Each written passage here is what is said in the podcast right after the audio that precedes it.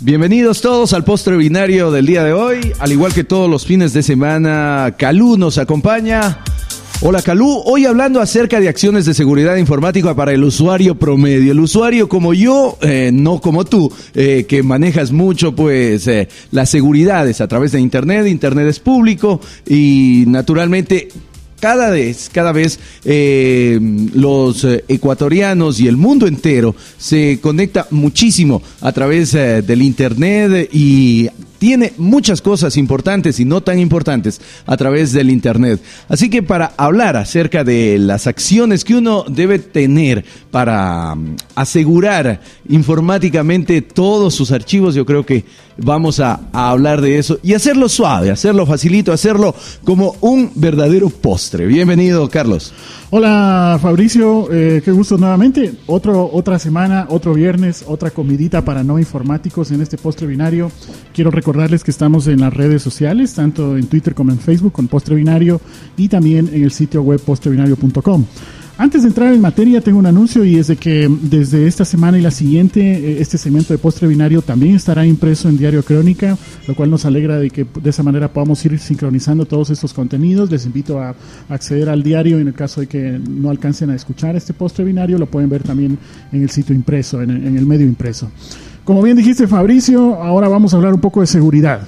Sin caer en la paranoia, tenemos que saber que Internet, como bien lo dijiste, es un, es un sitio público. De la misma manera, cuando un usuario va a la calle y toma unas medidas mínimas de seguridad para poder eh, efectuar su vida pública en la calle y trabajar, saludar a otras personas, ir al trabajo, etcétera. Inclusive cuando sacas dinero de pronto en un cajero automático que pones la mano y, y, y con el tiempo los mismos bancos eh, te pusieron una suerte de mano metálica o de plástico como para tapar tus claves, ¿no? Exactamente. De la misma manera como tomamos un conjunto de seguridades mínimas en el mundo físico, es saludable entender de que Internet también requiere ese conjunto de hábitos que el usuario debe ir teniendo para prevenir, para disminuir el nivel de riesgo de un fraude o, o de un intento de, de, violabilidad de la seguridad informática del usuario. Entonces, hoy vamos a hablar algunos tips, algunas recomendaciones eh, que yo voy a ir explicando brevemente para que, repito, sin caer en paranoia, de una manera fácil, eh, con unos estándares mínimos de seguridad, podamos vivir en la web. El primero eh, ya entrando en materia, es siempre tengamos cuidado de mantener nuestro sistema operativo. No importa si estamos corriendo Windows, no importa si estamos corriendo eh, Mac OS, la versión que sea, o una distribución de Linux u otro sistema operativo. La primera recomendación, actualizar siempre eh, eh, este sistema operativo e inclusive las aplicaciones que están en el sistema operativo. Carlos, eh, en, en, ese punto en específico, hay muchas personas que nos, nos molesta, nos molesta muchas de las veces que sea en Windows o sea en, en Mac, que te llegan esas típicas actualizaciones que más muchas de las veces estas uh, actualizaciones pueden ser virus disfrazados de actualizaciones o en mi ignorancia me equivoco, mi queridísimo Calú. Cuando tenemos la, la, actualización directa del fabricante, sea Microsoft en Windows, sea Apple en macOS o la distribución de Linux, tenemos la certeza de que efectivamente la seguridad, la actualización de seguridad es del fabricante. Por tanto, vamos a cada uno de los paneles de control, a cada una de las aplicaciones de cada uno de los sistemas operativos que hemos dicho y tenemos la certeza y la seguridad de que esa actualización es segura. En el caso de aplicaciones también, si yo soy un usuario de una aplicación cualquiera, si soy usuario de un Office, de un Word, soy usuario de un navegador, si voy al, al, sitio del fabricante o a través de la misma aplicación me da las actualizaciones, puedo tener esa confianza de que efectivamente vamos teniendo una actualización segura. Nada, siguiente... de, nada de programas con crack, que la... es un clásico. Es decir, te doy el programita que te cuesta un dólar, pero el crack tienes que bajártelo de tal dirección, o te doy el crack, el crack, el crack, y el crack muchas de las veces eh, tiene un muñequito muy malcriado con música eh, media soez y toda la cuestión. Eh, y es hasta cierto punto insultante. Te, te, economizas, ¿no? Te compras el programa pirata en un dólar. Cuando eh, la aplicación o la licencia para todo un año te cuesta 15 dólares, que no es algo que ni empobrece ni enriquece a nadie. Sí, la ventaja es de que podemos tener la seguridad de que cuando tenemos un fabricante autorizado no vamos a entrar en estos cracks, en estos parches de seguridad no tan seguros, o mejor dicho, nada seguros, para que tengamos una actualización más fiable. Vamos al siguiente punto. Otra recomendación es siempre tener un, antivirus. En el caso de sistemas operativos como Windows, aunque a mí personalmente no me gusta mucho usarlo, pero si eh, está claro que tiene una cuota de mercado muy grande. Windows eh, necesita un antivirus y necesita las actualizaciones del catálogo de antivirus continuamente. Entonces la recomendación es instalar y mantener esa actualización de antivirus. Otra recomendación es de que siempre eh, verifiquemos de las direcciones eh, que estamos navegando en los sitios web sean las correctas. Y aquí voy a introducir una palabra un poco extraña, no se asustarán, llamada phishing. Eh, el phishing no es otra cosa que una suplantación de identidad en la web. ¿Qué significa? Yo en este momento puedo tomar, imaginen un banco, cualquier banco que nosotros somos clientes, tomo la imagen, el logotipo, los colores, el tipo de letra de ese banco pero no lo hospedo en ese banco, no hospedo esa página, sino que creo una copia en mi sitio, en otra dirección, en una dirección www.loquesea.com. El usuario cuando entra, la primera impresión que tiene es de que está entrando a su banco a hacer una transacción, pero no es el banco. Ha copiado toda la, fotografía, la imagen, los logos, pero no es el banco. Entonces dice, ponga su clave, que pensando yo de que estoy en el banco, pongo mi usuario y mi clave, claro, me, mostrará otra pantalla o me mostrará un mensaje de error, pero el, eh, criminal detrás de este intento de, suplantación de identidad ya consiguió mi usuario, mi clave o, mis, mis códigos de seguridad, de tal manera que después él va al, banco, a la dirección del banco adecuada y puede hacer una transacción. En resumen, cuando mm, eh, entremos a un sitio web de un banco, de una transacción electrónica o de otro servicio, no necesariamente en el ámbito de banca electrónica, lo primero es fijarse si mi navegador efectivamente está mostrando la dirección adecuada del banco siempre es esa recomendación para evitar esta suplantación de identidad o, llamada phishing. De ahí, de ahí, Calú, justamente para evitar el, eh, el eh, phishing que nos cuentas, eh, si bien los, los piratas informáticos, los delincuentes informáticos, o como lo quieras llamar, pueden falsear todo un sitio, pueden diseñar todo un sitio, eh, muchas de las veces yo he escuchado eso, la típica recomendación que te fijes eh, donde va el HTTPS, eh, que tenga un, un candado. Sí, esa es otra recomendación. Pero eh, ese candado también puede ser suplantado o, es un poco más difícil. ¿Cómo es, la cosa? Es más difícil. No quiero entrar en un detalle demasiado técnico, pero lo que tú has dicho es una recomendación muy válida que siempre utilicemos el HTTPS. Generalmente cuando no estamos haciendo transacciones, yo estoy visitando la Wikipedia, si estoy visitando un sitio de noticias, si estoy visitando el sitio web de Cocodrilo, no hay la necesidad de usar HTTPS. Esa S adicional viene de seguridad, de un protocolo de seguridad. ¿Qué significa? Cuando no está la S, significa de que esa, esa transferencia de información entre el servidor de la página web y mi computador no es del todo segura. Bueno, pues si alguien intercepta esa comunicación, no corro yo un riesgo. Se van a enterar de que estoy visitando la página web de Cocodrilo y nada más. Pero si entro a la banca electrónica o si entro a algún sitio donde voy a transferir información sensible, por ejemplo mi tarjeta de crédito, voy a hacer alguna compra, la recomendación es siempre verificar de que esté HTTPS dos puntos barra barra www todo lo demás. Para que sea un poco más seguro, ¿no? Para que sea totalmente seguro. De esa manera, la, comunicación entre el servidor y el usuario está encriptada. Eso significa que si alguien quiere ponerse en la mitad de esa, de, esa comunicación, no puede romper, no puede espiar, no puede saber qué tipo de información se está transmitiendo. Esa recomendación que tú has dicho es muy válida. Otra importante es de que nosotros tengamos un hábito de ir cambiando nuestras contraseñas con cierta frecuencia. Aparte de cambiarlas, no usar contraseñas fáciles. Leíamos algunos estudios como por ejemplo que las claves más usadas son 1, 2, 3, 4 o 1, 2, 3, 4, 5, 6, 7, 8. Ese tipo de contraseñas sin duda van a permitir que sea más vulnerable cuando alguien quiere intentar acceder a nuestros servicios, a nuestras cuentas, no solo en redes sociales, porque si me hackean la cuenta en red social, bueno, subirán alguna foto, se reirán de mí, pero el problema dirán que me gusta Justin Bieber. Por ejemplo, ¿no? Y punto. pero el problema es cuando entren a mi cuenta bancaria o entren a alguna otra información sensible, ahí sí la, la, cosa se pone más color de hormiga que únicamente en las redes sociales. Entonces, recomendación, cambiar las claves frecuentemente, usar contraseñas fuertes, donde yo pueda usar un número, una letra en minúscula, en mayúscula, un carácter adicional como el porcentaje, etcétera. Otra recomendación muy importante también es cuando uno va a usar una computadora pública en un cibercafé, tener cuidado porque muchas de las veces estos cibercafés tienen los llamados keyloggers, otra palabrita extraña que le voy a explicar. El keylogger no es otra cosa que una especie de eh, oyente continuo de todas las teclas que voy pulsando en el teclado. Si yo en este momento escribo la palabra casa, C-A-S-A, hay un software, una aplicación que graba esas teclas el usuario no se da cuenta que está corriendo esa aplicación y después el dueño del cibercafé revisa qué teclas nomás ha digitado el usuario que estuvo ahí y de esa manera puede saber qué sitios visitó, cuáles fueron sus contraseñas y se graba absolutamente todo. Ese keylogger puede ser por software, o sea, una aplicación que se instala en el computador o por hardware. A veces se conecta a un dispositivo USB en el computador y va guardando todas las pulsaciones del teclado. Entonces hay que tener cuidado, si toca usar un cibercafé, tener esa precaución o por lo menos después de usar un cibercafé cambiar las claves, es una recomendación también válida.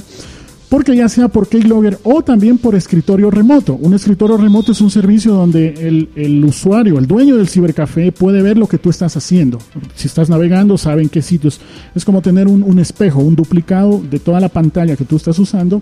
El dueño del cibercafé también lo puede ver. Entonces, eso hay que tener cuidado. Otra recomendación, vamos avanzando con más tips es de que eh, saquemos respaldo de nuestra información. Siempre sucede, tenemos, eh, los que estamos en este ámbito de tecnología, siempre tenemos usuarios que llegan casi llorando cuando les han robado el computador, donde el problema no solo es el precio, obviamente tiene un precio el computador, sino la información que está ahí almacenada. La clásica que, que dejas almacenando todo, ¿no? O sea, eh, te sale el mensaje, recordar su contraseña para este sitio, siempre. Exactamente. Entonces, cualquiera que pueda abrir eso siempre va a tener acceso a tu información. Sí, y además el hecho de que perdamos la documentación, si yo estuve haciendo una tesis, estuve haciendo un trabajo, una consultoría y guardé esa información en mi computador y se me la robaron, se perdió, se cayó y se rompió el disco duro, si no tengo un respaldo de esa información, va a ser complicado de que pueda recuperar. Entonces, siempre es bueno respaldar la información en un disco externo, inclusive que esté físicamente en otro sitio distinto al computador, de tal manera de que si sucede algo, yo puedo acceder a ese respaldo de ese disco duro.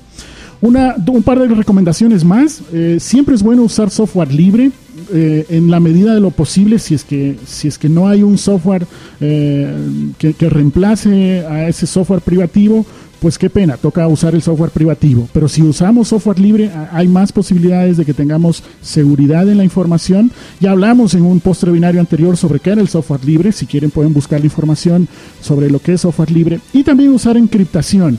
La encriptación no es otra cosa que eh, la seguridad de transmitir información sin que sea interceptada por terceros. De esa manera hay software cada vez más amigable al usuario común que no tiene que tener un PhD en informática para usar software de encriptación. Cuando yo envío un correo, cuando estoy chateando, cuando estoy navegando, puedo encriptar toda la información que estoy transmitiendo y recibiendo. Y aquí una cosita rápida. Eh, mucha gente el software libre, eh, por el hecho de escuchar software libre, lo asocian muchísimo con software gratis y al asociarlo muchísimo con software gratis, eh, también se puede asociar muchísimo la cuestión de que no es, no es seguro. Buen punto, porque sí hay una diferencia entre software libre y software gratis.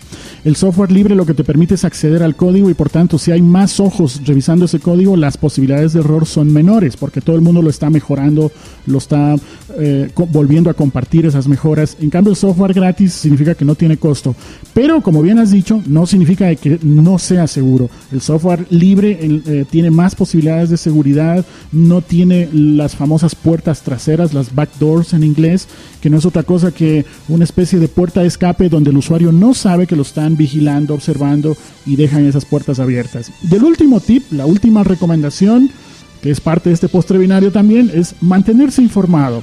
Así como nos mantenemos informados de la política, de los deportes o de otros temas, a nivel de usuario, lo saludable es eh, gastarse unos minutos en, los sitios web, en los foros, en, los, en las listas de correos, para saber qué tipo de vulnerabilidades existen, qué adelantos en el ámbito de seguridad, qué nuevas informaciones se tienen, de tal manera de que yo no deje pasar este tema que es bastante sensible y que vale la pena tener una cierta especialización en el ámbito de, de la seguridad informática.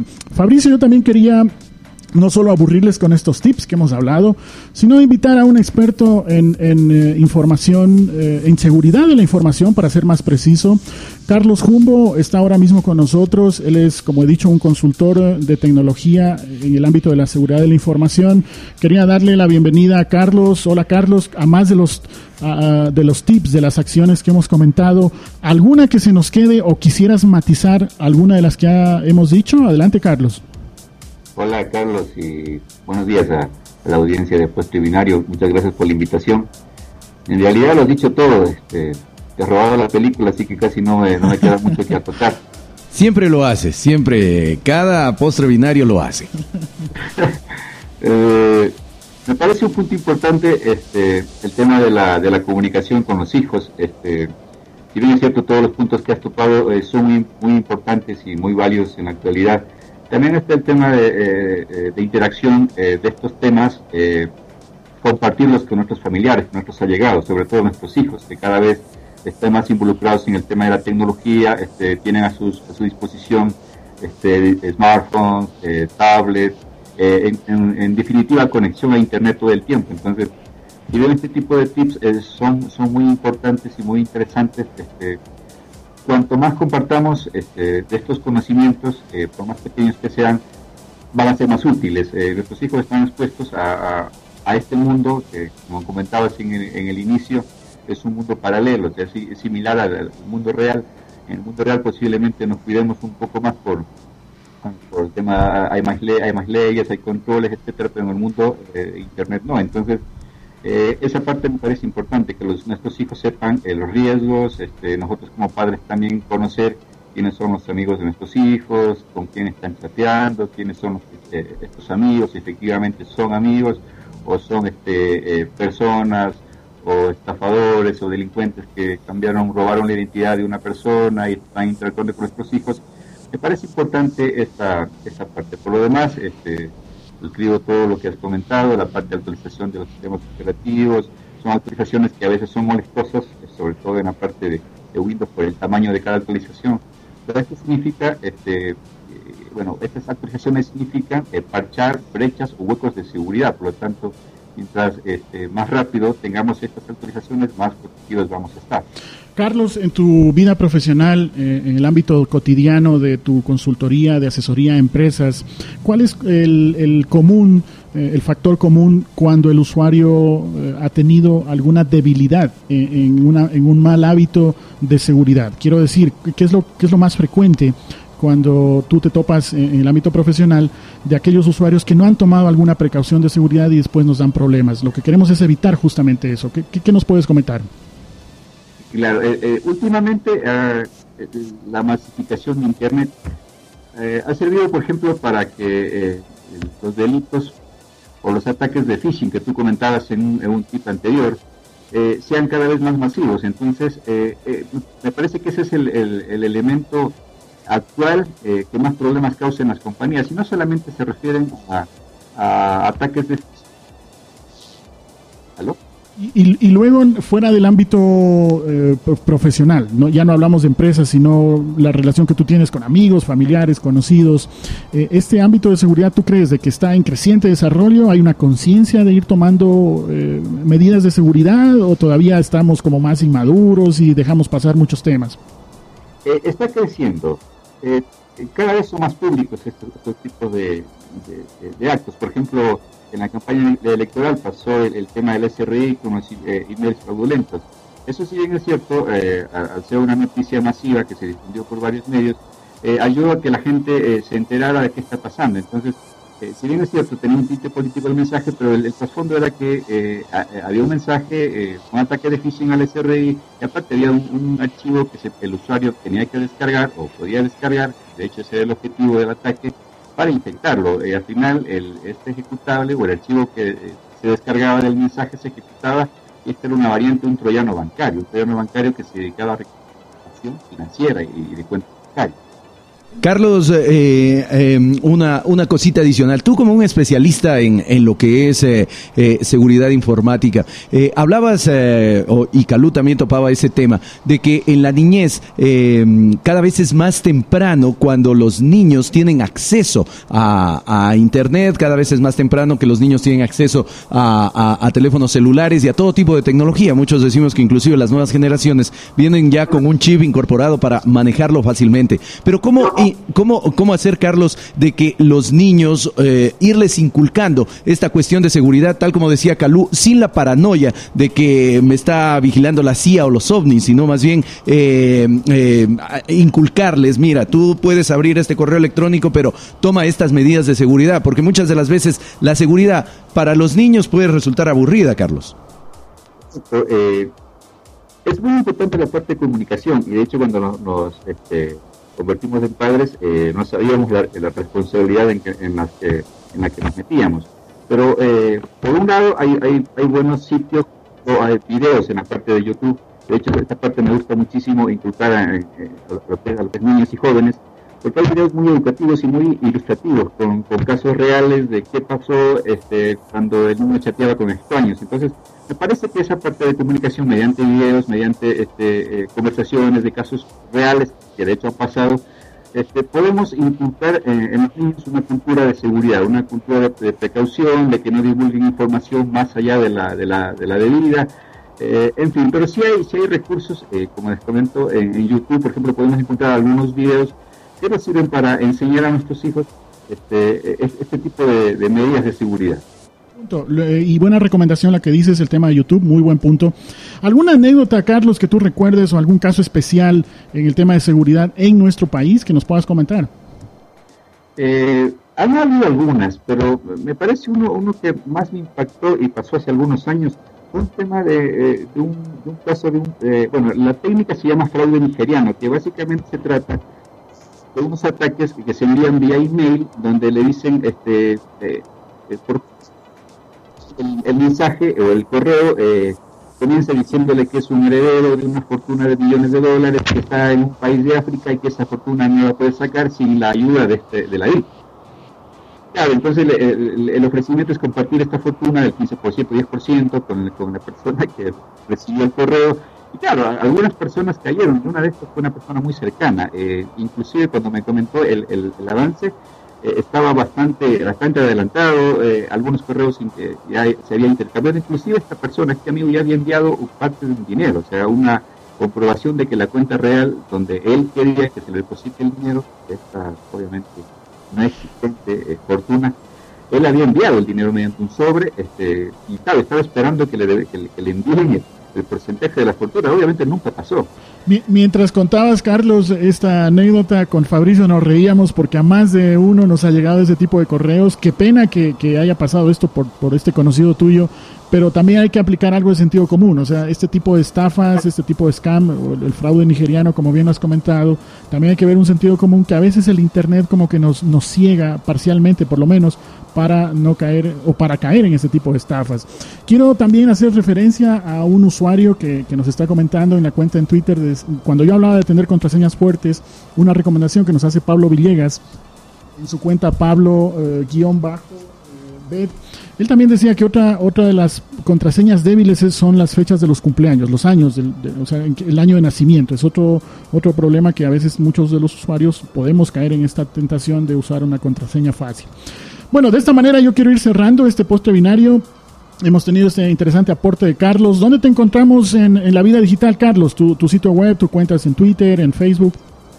Eh, ok, en Twitter, eh, Sejumbo, para los que quieran ahí este, seguirme y enterarse de algunas eh, noticias que trato de compartir sobre el mundo de la seguridad. Tengo eh, mi página web de la empresa que es www.import.c eh, por ahí las cuentas más importantes. También estoy en Facebook para los amigos más cercanos, pero eh, igual con Carlos Jumbo o C. Jumbo. Eh, nada, a las órdenes, gracias por la, por la oportunidad, eh, Carlos, y a la, a, la, a la radio. Y felicitaciones por la iniciativa, me parece muy muy interesante. Que podamos comportar este tipo de, conocimiento con el resto de, usuarios y personas. Gracias Carlos, también a ti por tu tiempo, por, eh, por, este espacio que nos has podido compartir con tu experiencia acumulada a través de los años. Fabricio, nos, nos cerramos este poste con, con estas recomendaciones de, de, seguridad que nos van a ayudar a tener más seguridad también para el momento de navegar en la web, donde vamos a tener esa posibilidad de, de eh, pasar por varios ámbitos para comprar comprar en sitios web, usar nuestras tarjetas de crédito y que de esa manera no tengamos algún problema. Y algo que, Calú, pues tú comentabas, eh, le puede pasar a cualquiera en cualquier momento, también hay que tener un poquito de sentido común, no caer en la paranoia me parece una recomendación muy importante. Eh, difícil, difícil el hecho de, estar cambiando claves cuando eh, la primera clave que pusiste segura, que pones ocho números y una frase, como para que sea suficientemente segura y le den un seguridad nivel 6, no sé, nivel 7. Eh, te demoraste mucho en aprenderla, ¿no? Inclusive la anotaste y aprenderte la siguiente va a ser un poco complicado, pero me parecen buenas normas. Sí, de hecho hay trucos donde yo puedo quitar o agregar una letra adicional de esa clave complicada y de esa manera la puedo ir cambiando y puedo poner el número del mes. Entonces, cada, si yo tengo una clave CW-82 asterisco raya 3, en vez del 3, que ahora estamos marzo, el siguiente mes le pongo 4. Cosas de esas para que... Como para que sea suave. Exactamente, para que la cosa sea más fácil. Bueno, pues muchas gracias. No queremos extendernos. Recordarles de que desde esta semana y a partir de ahora también encontrarán este segmento de postre binario en formato impreso en Crónica, en Diario Crónica. Agradecer a, Cocodrilo y a ti Fabricio por, eh, por este eh, postre binario. Recordarles que estamos en las redes sociales con postre binario y en postrebinario.com. Yo soy Calú, en Twitter arroba Calú y espero que nos encontremos el próximo viernes.